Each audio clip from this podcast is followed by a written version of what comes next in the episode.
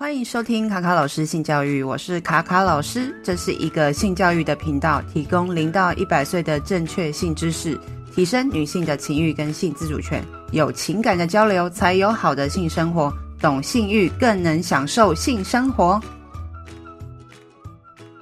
Hello，这一集呢，因为麦克风出了点问题，所以我直接用笔电来录制。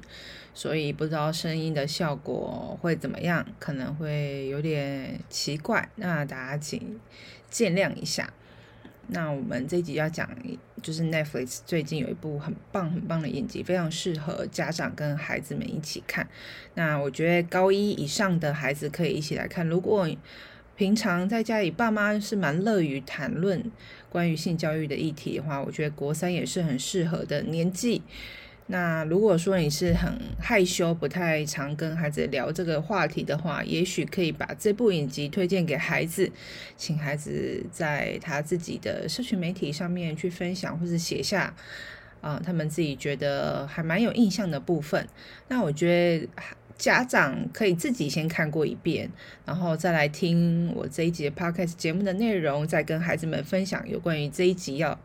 呃每一集里面要讨论的一些重点。那我觉得这部影集很棒，就是它每一集的后面都会帮大家归纳很多的重点跟适合反省的一些问题跟提问。那大家就跟着我一起从第一集开始吧。那以下内容全都是暴雷，所以建议看完之后再来听这一集喽。好，那第一集要讲的是第一次的性经验。那女主角叫樱花，然后她妈妈呢，就是啊每天都会帮她做晚餐，在晚餐的时候会一边搭配着电视，一边看一边吃。那有一天呢，她在吃晚餐的时候呢，电视刚好播到两只熊正在交配。那过没多久呢，这妈妈看到之后就立刻转台。就可以感受到，在他们的家庭里面是不谈性教育，跟性有关的任何的东西，任何的讯息都是被封锁的。哦，就连电视台看到两只动物在做很正常的交配行为也是不行的。那也不断的在跟孩子提醒说，哦，就是在你们这个年纪谈那种事情太早了，因为呃，就是像谈恋爱啊，或是有可能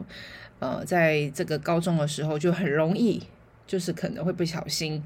就发生亲密的行为哦，或是说他们根本就没思考过哦，就有了下一步。所以其实我就我相信这是非常多父母都担心的一块，但是他们又不知道怎么跟孩子谈性教育。那性教育呢，只停留在。呃，小学五年级、六年级，或是国一的时候，青春期的性教育，父母就觉得这样就够了。可是其实并不是这样，因为我们随着不同的年龄，会有不同的人生经验，你的身体会变化，你的心理会变化，你的周遭的同学也会有所变化。所以性教育是一直在不同的年纪都要跟着做一些主题上面的升级。要跟孩子们聊，因为在他们的生活情境里面会发生的事情，已经不是我们那个时代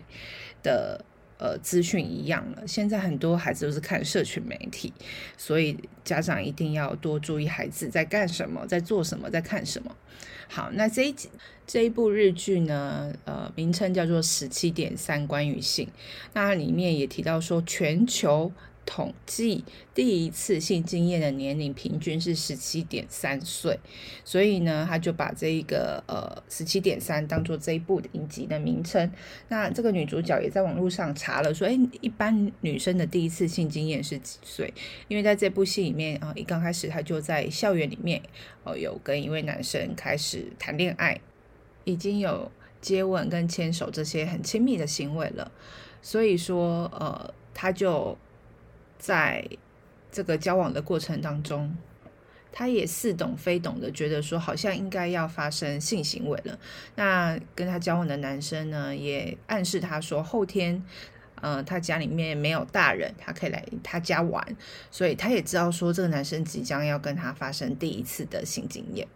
但是呢，因为他对于性经验是呃比较没有这方面的。知识，所以她也去问她的闺蜜说：“诶，第一次性行为会痛吗？”那她的有性经验闺蜜的朋友呢，就是跟她说，这个痛的感觉大概就是类似玻璃杯碰碰鼻子，然后她就感到非常的惊讶跟恐惧。那其实。想见就是如果没有受过性教育的人，我们对未知的事情都会感到恐惧，就像是综艺节目里面的恐怖箱，里面放了一块湿湿的豆腐，你会误以为可能是冰冷的蛇之类的，就是因为你不知道那是什么东西，所以你会自己自动去想象很可怕的事情。那如果你是没有接受过性教育的，我们对于自己的身体构造不是那么了解，然后甚至会讲出说，哎，那里不是尿尿的地方吗？这样子是不是会很脏啊？等等之类的。其实未知就是让你的恐惧会再更增加一层。那最后呢，就是闺蜜跟着她一起去逛内衣店，为了她的第一次的性经验，呃，做准备。那我相信任何人都是这样，第一次性行为的时候都会想要。表现出自己美好的一面，然后留下好的回忆。所以说呢，就会去想说挑选好看的内衣跟内裤。我想在约会的时候，即使不是第一次性经验，如果说有可能会准备要上床的时候，我们难免都会想要有一套漂亮的内在美的衣服。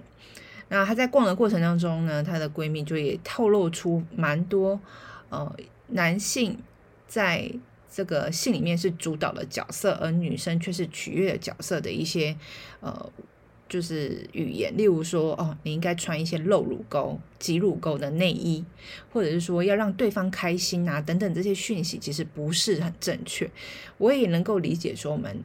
在这个恋爱过程当中，也希望对方能够开心的心情，这是一定会有的。但是呢，我觉得女生的身体的性感，或是女生要穿的内衣，或者说你的任何的外貌，都不是为了要去取悦对方而去做这件事情，而是说双方都是在一个非常开心、自然而然的情况下，而不是一个主动、被动，或是为了要去迎合某一方才去做这件事情。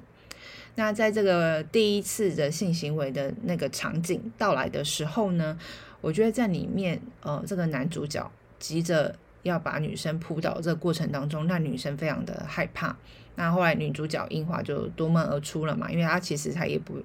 是很确定自己在做什么。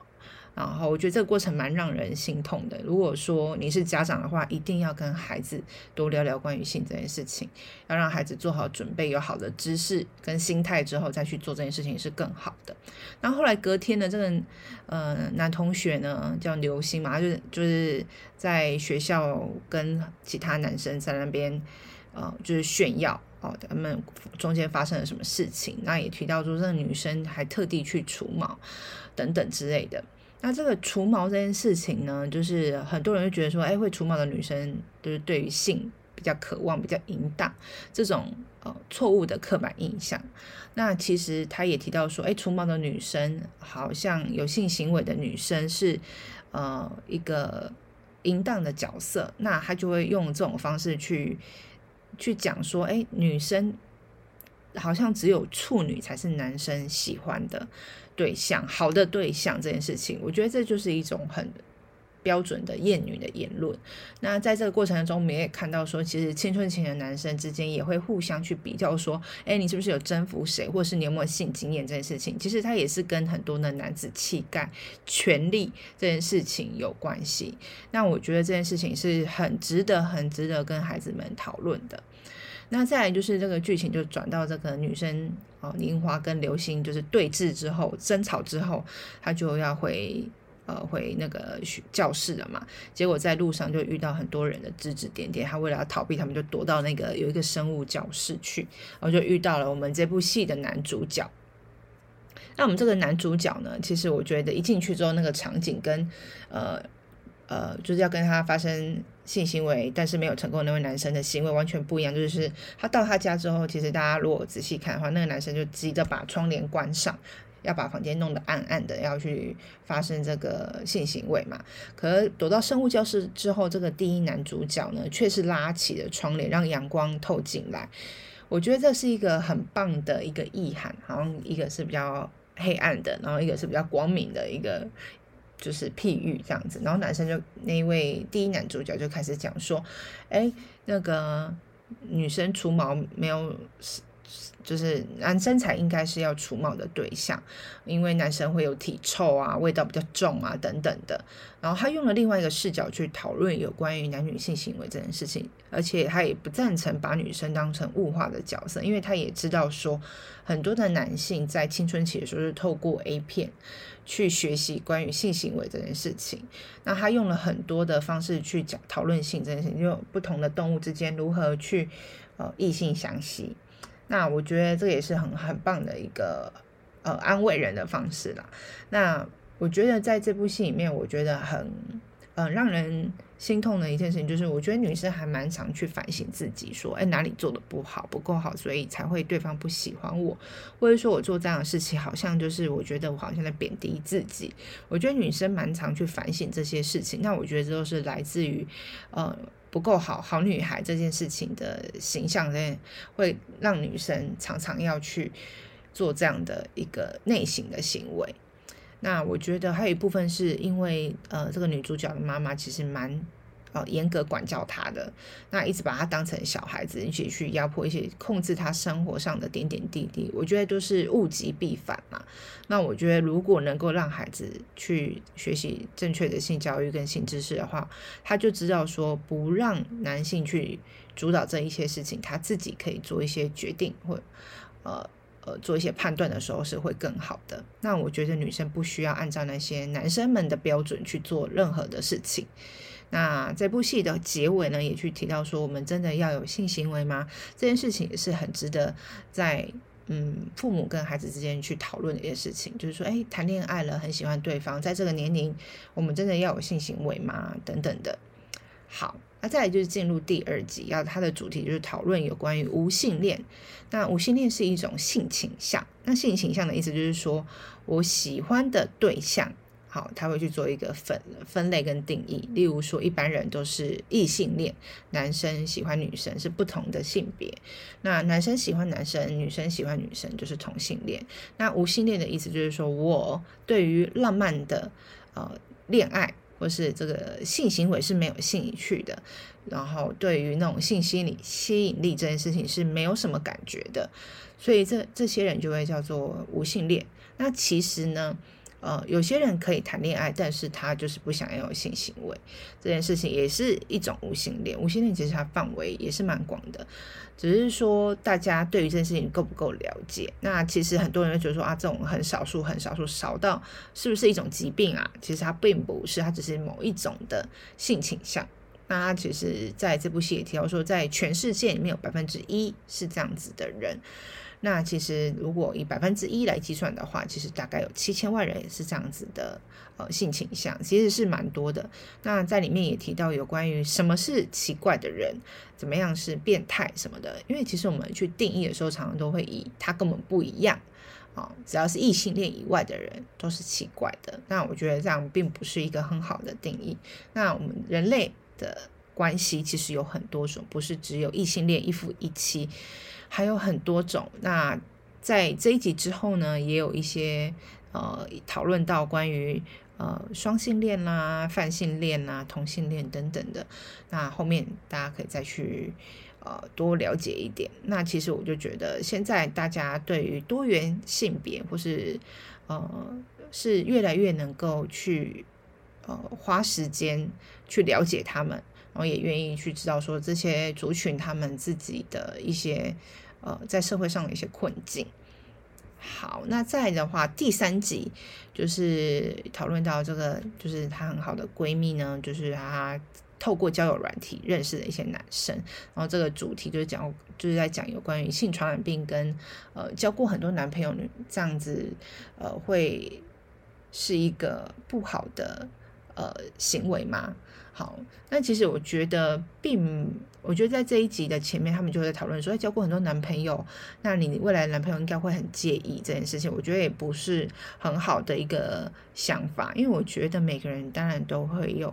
呃交往的自由，然后他要交几个，跟他是不是淫乱、是不是淫荡这件事情是没有关系的。当女生交很多男朋友的时候，人家会觉得他是淫荡，可是如果是男生交很多女朋友，会觉得说他很厉害。甚至在很多人的想法里面，现在还有这样子的一个认知，我觉得就很不是就很不是滋味啦。那我觉得大家可以去想想这件事情。那我觉得认识一段时间再做，当然是因人而异，并不是说一定正确。因为现在很多人都是先上车，先试车之后，才去决定说要不要继续交往嘛。那我觉得这先后顺序是没有任何呃标准正确流程的，其实就是看你怎么去呃对自己的行为做负责任。那你想要什么样的关系是很重要？你觉得这件事情对自己或别人不会有造成任何的困扰跟伤害，我觉得都是可以接受的。那我觉得在这部戏里面谈到蛮多跟交友软体有关的一些比较不好的刻板印象。那我也不否认说交友软体上面的人都会用另外一个身份，或是用呃包装的方式去让别人喜欢上他。我觉得这当然是一个事实，因为任何人在使用社群媒体的时候，当然只会表现出自己好的那一面嘛。所以说，大家也可以去思考说，怎么样去做好的观察。呃，才是一个最重要的关键。好，那在这部戏里面呢，这个闺蜜就得到了这个性传染病嘛。那他们里面有一些用词也是大家可以去思考的。其实我觉得性传染病不就不是等于淫荡，所以说呃，大家也要去把这个性传染病去就是去污名化。那大家对于性传染病并不是很了解，甚至会觉得说只有透过性行为才会得到这件事情，这也是一个迷思。然后或者是说得到性病会死掉，但这也不是，就是只要你有赶快呃早期发现、早期治疗，其实都可以。以现在医学都是没有问题的，包含艾滋病也是啊，都是现在都可以透过药物治疗去痊愈，把病毒降到最低。那再就是，呃，在这部戏里面，其实我觉得有一些也蛮值得讨论，也也许可以有更多更好的呈现方式。因为在这个妇产科的医生，还有在这部戏里面的生物医生，教跟性有关的人是女性比较多。其实我觉得，呃，这可能也是有一点点是社会上大家期许女生会希望遇到的专业的人是偏女性有关。如果是男生，也许就更不敢。跟老师，或者是跟这位妇产科医生看诊，那我觉得大家也要去打破这个性别的框架跟迷思，这样子。那在这部戏里面也有提到说，呃，一些性传染病的知识。那其实用了保险套还是会得到阴部疱疹的，不是只有性行为才会得到阴部疱疹。当然也不是说，呃呃，保险套就这么没用啦。但我觉得还是要戴保险套。那不一定是所有的。呃，传染病都是透过性行为产生这件事情，大家也是要有这个观念，因为大家有听过说，像梅毒啊，或是淋病，他们呃，当然是透摸到可能就是一些呃呃不小心跟你的血液或体液获得了接触之后，就有可能会得到这些疾病。那嗯、从来没有做过性行为，也不代表说就不会得到哦，所以大家也要有这个观念。那很多很多的未成年的孩子都会玩交友软体，在那之前呢，我觉得家长要，如果你没办法控制你的孩子去上网的话，你就要提早给他很多正确的观念，而不是去避免讨论这件事情。那你多聊多跟他聊之后，他就会知道说他自己要去做一些判断。你们可以去聊说，哎，怎么去观察这个人到底是不是 OK 的，或者说，呃，有些家长可能疏于照顾孩子，那老师们也可以常常去跟孩子聊有关于交软体，在上面呢，大家都是会用什么样的方式，呃，去交朋友，但是我们也要去知道说对方是怎样的人，不要做什么事情去让自己陷入在危险里面。那我觉得这部戏很棒，就是说后面这个闺蜜呢，就是呃，因为在这个恋爱当中受了伤，那她也不觉得说就因此而停止恋爱。我觉得她愿意再去重新出发，再继续尝试这件事情很重要。那她的新对象。开始了这个新恋情之前呢，他做了一件很重要的事情，就是去健康中心检查是否对方有任何的性病。我觉得这也是一个非常非常正确的观念，只是大家比较少会这样做。那我也想问问看大家愿不愿意这样做呢？在交往前。好，那在第四集呢，要讨论有关于呃性玩具跟自慰这件事情。那在这部戏里面，女主角妈妈非常的严格，管教非常的呃严谨，然后非常的不愿意讨论性的保守的妈妈，居然在半夜的时候会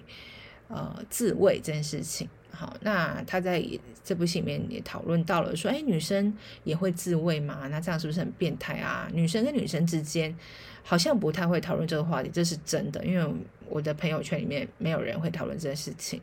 但是我的朋友都会知道我有在录 podcast 节目，我是个性性教育的专家，我也是个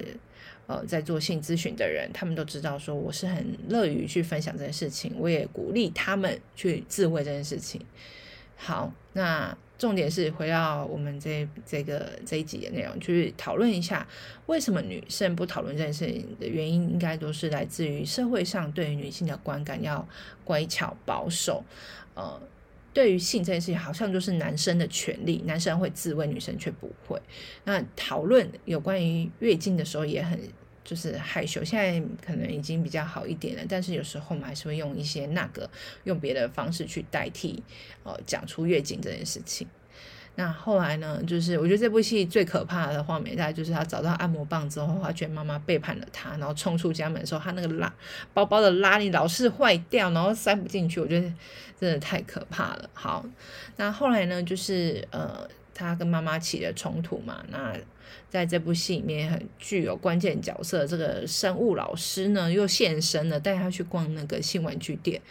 那也去讲到说关于这个按摩棒的历史的由来。那也提到说，哎，女生自自慰完之后会有催产素，它是一种情绪荷尔蒙，等于算是自己在照顾自己的概念。我觉得这个说法真的好棒哦。那这部戏里面就是出现的那个性玩具。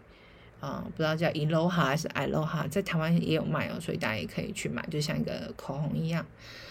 但是好不好用我就不知道，因为没有用那一款。但是国外蛮多都会做成像口痕造型大小的按摩棒，非常值得大家使用。好，那他也提到一个概念叫 self pleasure，就是自我愉悦的一件行为，就是自慰这件事情。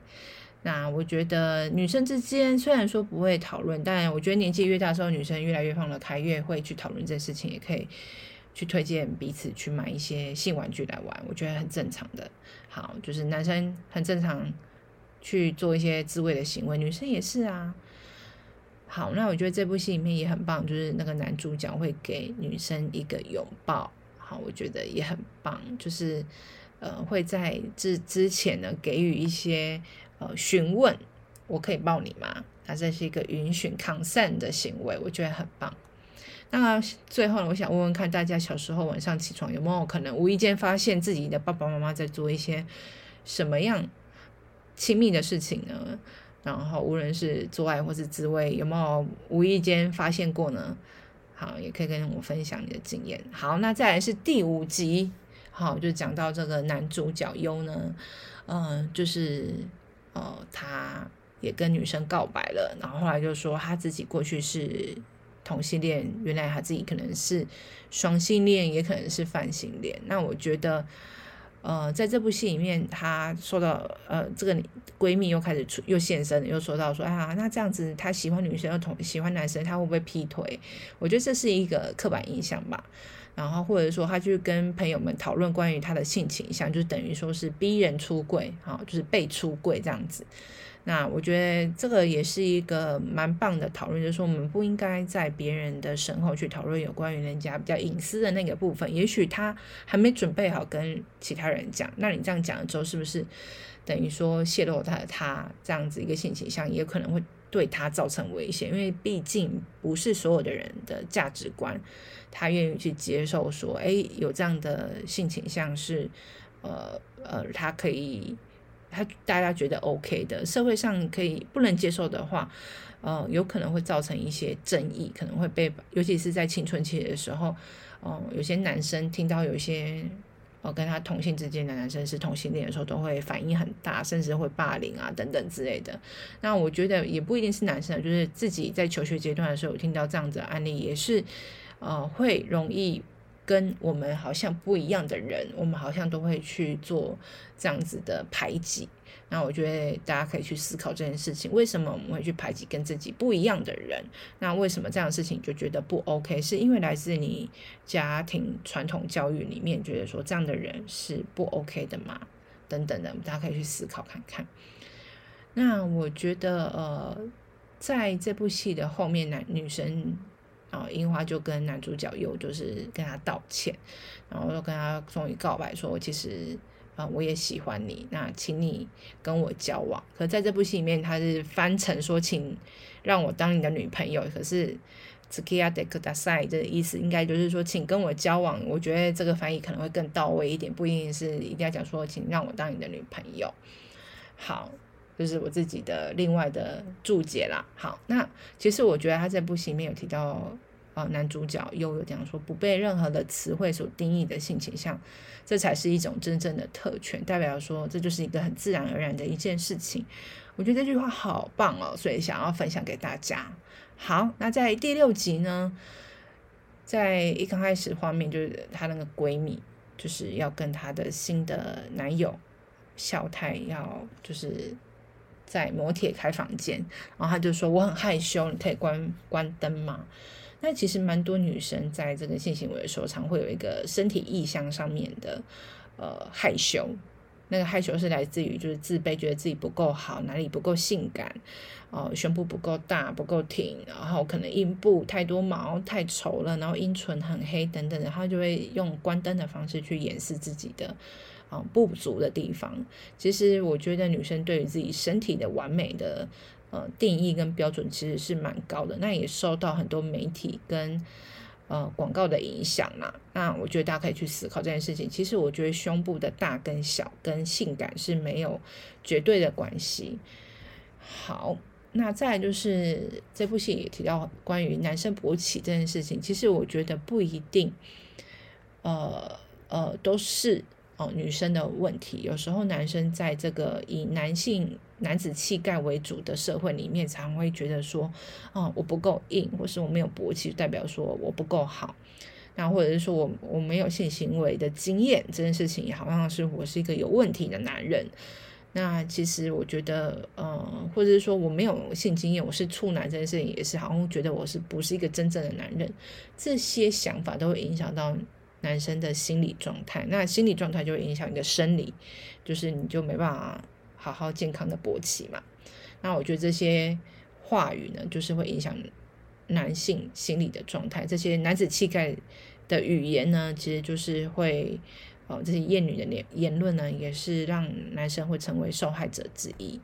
那在这部戏当中呢，就是闺蜜听到这个男生就说啊，我没有兴致了。其实我觉得女生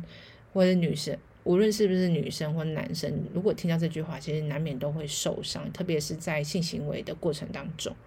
所以呢，如果你们遇到类似的状况，也可以来找卡卡老师哈。如果你是夫妻之间有这样的问题，或是伴侣之间有这样的问题，都可以来找卡卡老师聊聊。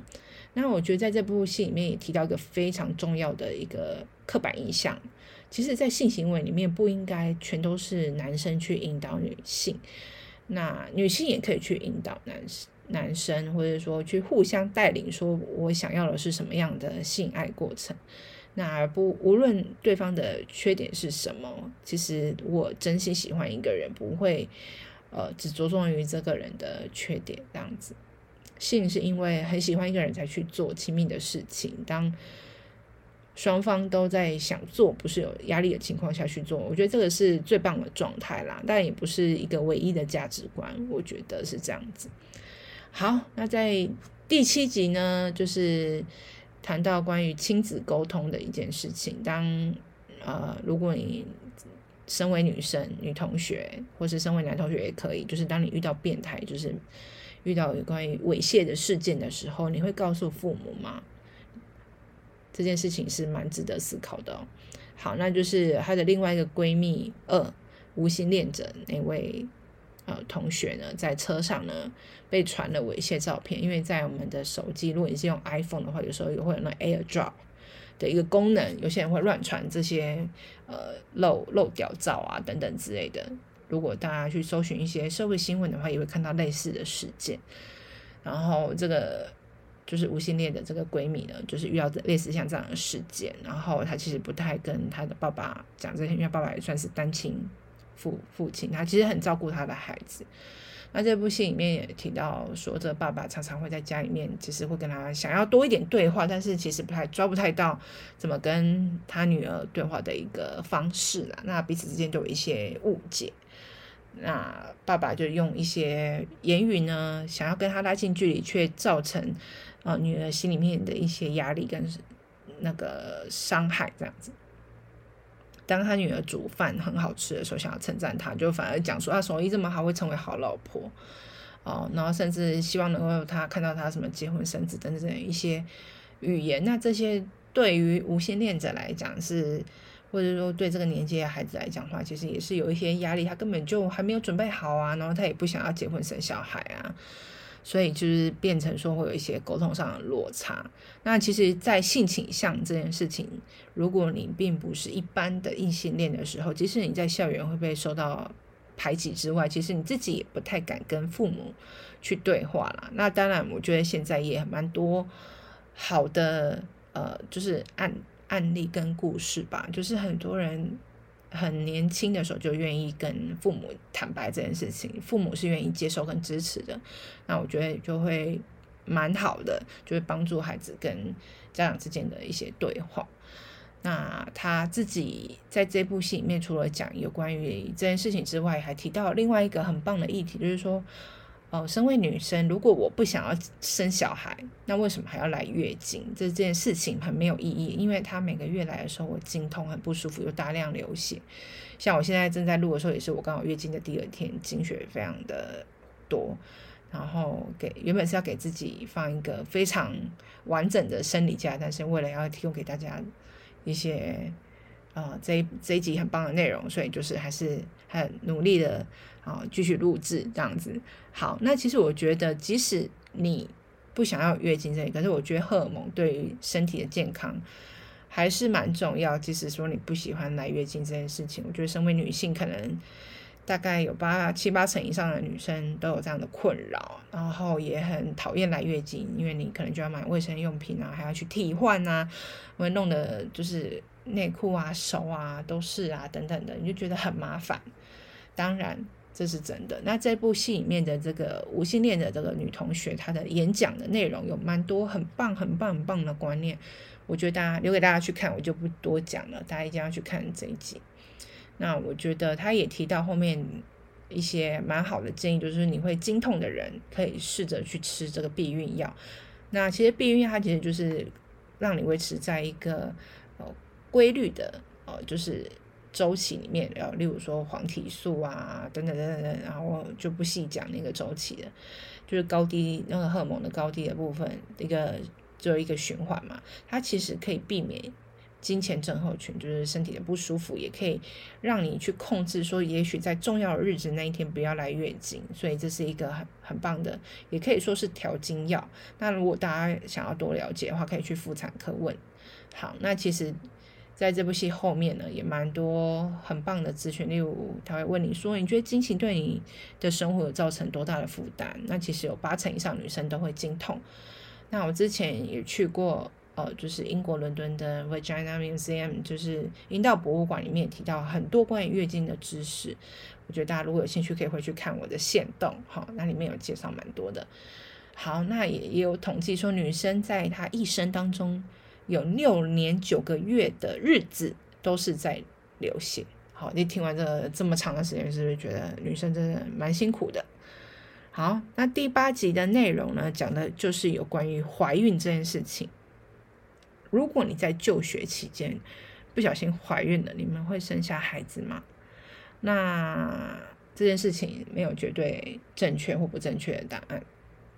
那这部戏里面的另外一个女童，她们。女主角的以前国中的女同学，跟她后来一起上同一间学校嘛，那就发现她怀孕了。然后那个男主角呢，却是她第一集里面出现那个呃，就是不 OK 的那位男生哈，刘星。那他呃，知道说这女生不小心怀孕之后，发现她已经怀孕二十二个礼拜了，二十二周。那在日本，二十二周是不能怀、不能堕胎的。那在台湾的话，二十四周内的话是都可以堕胎了。那呃，每个国家的法律是不一样的。那特别是在美国或是天主教国家，以前的法令是更严格的。大家可以去看那个历史的脉络，大家会觉得非常的讶异，尤其是在美国，哦，就是不同的州是不一样的哦。然后对堕胎的规定也是很多元的，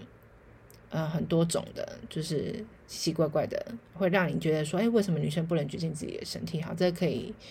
有另外一集去讨论这件事情。那在这这部影集里面的第八集，他讨论的是说女生肚子变大，然后但是这个女同学她其实是想要上大学的，她也很认真在念书，她是个好学生，功课也不错。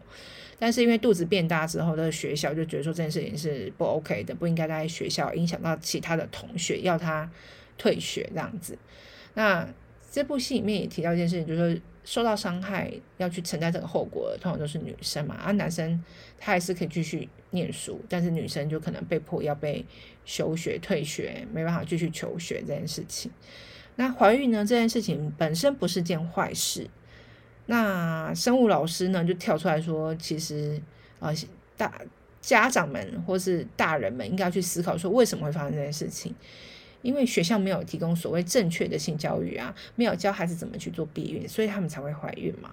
好，那他这部戏里面这个呃所谓的渣男男主角呢，就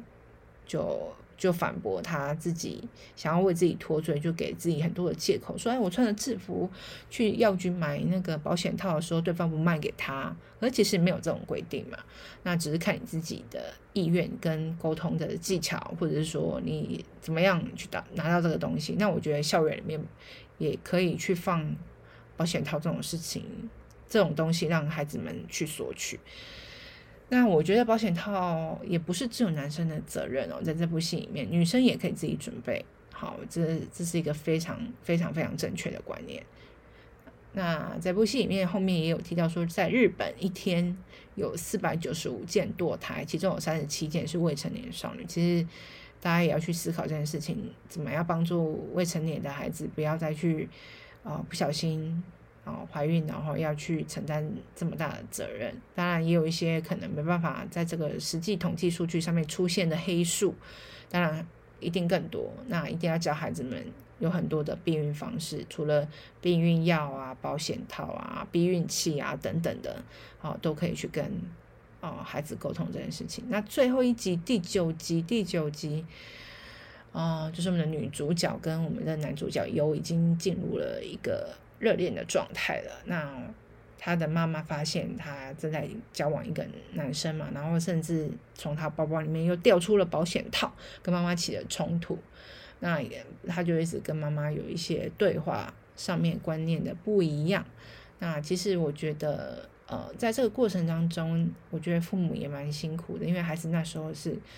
最讨厌让父母说教的年纪。好，我一定觉得这一定一定会经历这一件事这个阶段的。我自己也有经历过，孩子很讨厌爸爸妈妈跟我，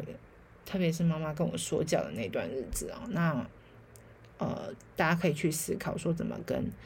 孩子讨论事情，也许可以请他一起来看这部影集。好，那你就会让孩子知道说，其实父母其实是爱他的，只是说我可能在表达上面可能都不是双方需要的，然后在。双方还没讲完之前，我们就已经先下了一个结论，导致对话是中断的。好，所以我们要去思考说，嗯，怎么样让对话啊能够延续、开放的多对话？我觉得男主角又做了很棒、很棒的一个桥梁，也愿意去跟呃他的女朋友或女朋友的妈妈讨论这件事情。那我觉得呃。我觉得女主角也传达了蛮多很棒的讯息，就是说我自己会去主动学习，然后去知道正正确的性观念、性知识之后，我知道我自己要在准备好的状态下去做这件事情。然后妈妈也坦诚说，她自己也很羡慕他女儿愿意跟他讲这件事情，也很开心，他愿意跟他聊，因为他自己的妈妈就是他的外婆，从来不会跟他讲这件事情。那我觉得上一代的性教育观念一定会影响到下一代。当你越不想要这么做的时候，有时候你就是还是会重蹈覆辙。那我觉得难免都会，因为我觉得那些观念都是会影响到你的行为跟态度，还有你的观念嘛，所以就是你可能也就不太敢跟孩子聊这件事情，是很正常的。那我不知道大家是否在青春期的时候有跟父母讨论过交男女朋友或是性行为相关的一些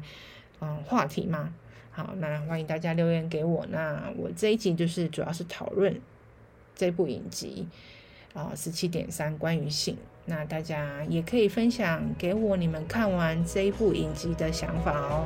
那我们就下次见喽，拜拜。